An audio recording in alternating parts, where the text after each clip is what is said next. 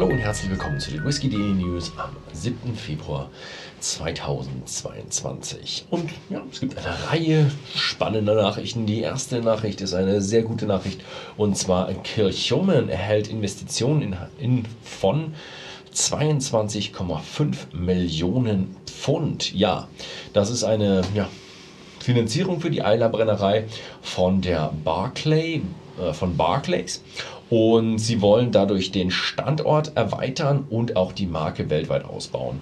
Für uns ist es natürlich vorteilhaft, denn in den nächsten zwölf Monaten will man die Produktion um 40 Prozent steigern und dadurch werden in fünf bis zehn Jahren ja, mehr mit mehr Angebot an Kirchhomen Whiskys auf den Markt kommen und die Preise sind damit nicht so sehr unter Druck, dass sie stärker steigen.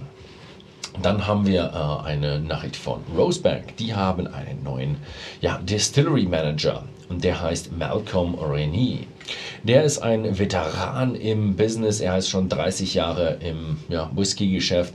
Er hat bereits bei Kilchomen, Burchladi und Artbeck gearbeitet und verlässt jetzt die Loch Lia Brennerei, um eben die wiederbelebte Lowland Distillery Rosebank jetzt als Distillery Manager zu leiten. Herzlichen Glückwunsch. Dann haben wir Karl Iller und die präsentieren eine neue 24 Jahre alte Abfüllung. Es ist eine limitierte An Edition anlässlich des 175. Geburtstags der Brennerei. Äh, war eigentlich schon letztes Jahr, äh, aber jetzt wird er herausgebracht.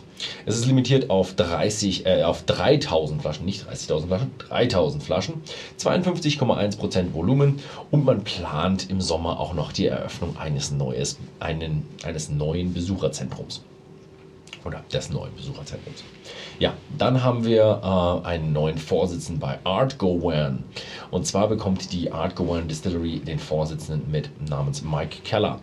Ähm, ja, äh, der fast 50-jährige ähm, dran, äh, tritt äh, jetzt zurück und bekommt jetzt äh, einen neuen Vorsitzenden und sein Nachfolger, also Billy Phillips tritt zurück und sein Nachfolger ist jetzt Mike Keller, der auch schon vorher bei Morrison Bowmore als Master Distiller tätig war. Also man gibt sich da die Hand und ich denke, da wird alles sauber übergeben worden sein und es wird ja, normal weitergehen. Dann haben wir ähm, ja, die Dunnet Bay Brennerei beantragt die Genehmigung für eine neue Destillerie. Eine 200 Jahre alte Mühle in, bei Castletown im Nordwesten der Highlands soll für 4 Millionen Pfund umgebaut und revitalisiert werden. Also was das auch heißt, also im Grunde renoviert werden und da entsteht dann die Dunnet Bay Destillerie. Sehr gespannt, vielleicht wird es eine interessante Brennerei. Ja, wir werden sehen. Dann haben wir noch Glen, das Glenmore äh, Hotel in Inverness reicht Baupläne für eine kleine Destillerie ein. Ich bin nicht sicher, ob ich da nicht auch schon mal.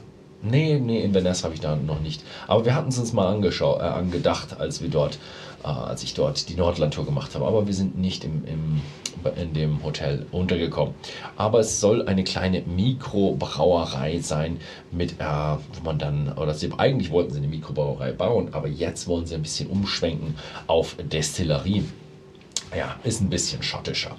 Ja, der Name erinnert an die Lost Distillery in Inverness, die damals 1983 geschlossen wurde. Also es wird nicht die gleiche Brennerei wieder aufgebaut, aber es ist so ein bisschen der, der Nachfolger im Geiste.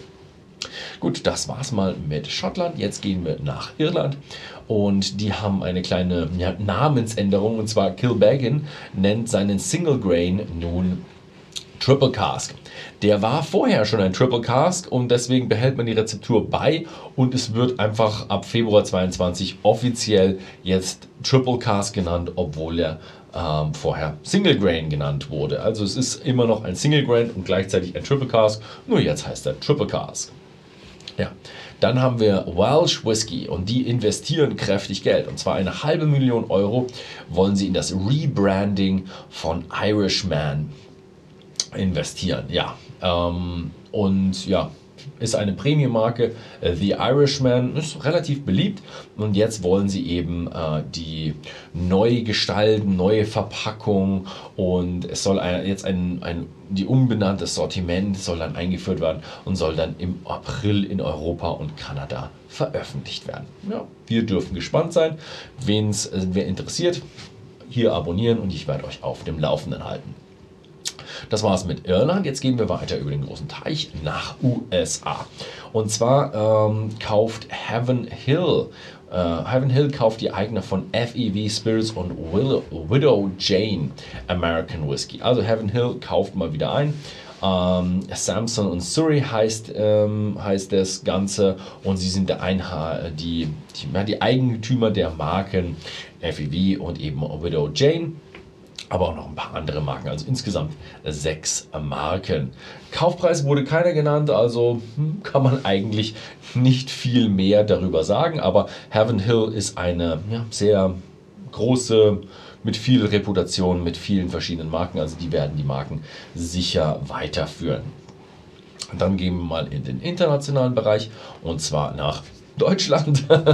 Landenhammer stellt zwei neue Silt-Linien vor. Also zwei Whiskys und ein Likör bereichern jetzt das Sortiment und ähm, ja, man hat da bayerische Destillationskunst und eben Lagerung auf der Insel Sylt. Ja, ähm, im neuen Sortiment wird dann eben der Silt Pure Malt Heritage 28 und der Silt Single, äh, Single Malt Triple Cask Silt und eben das Whisky Likör Honey and Heather wird auf den Markt kommen und es wird auch demnächst bei whisky.de erhältlich sein. Ja, das waren die Nachrichten aus dem internationalen Bereich und auch die Nachrichten insgesamt. Das war's mal wieder. Vielen Dank fürs Zusehen und bis zum nächsten Mal.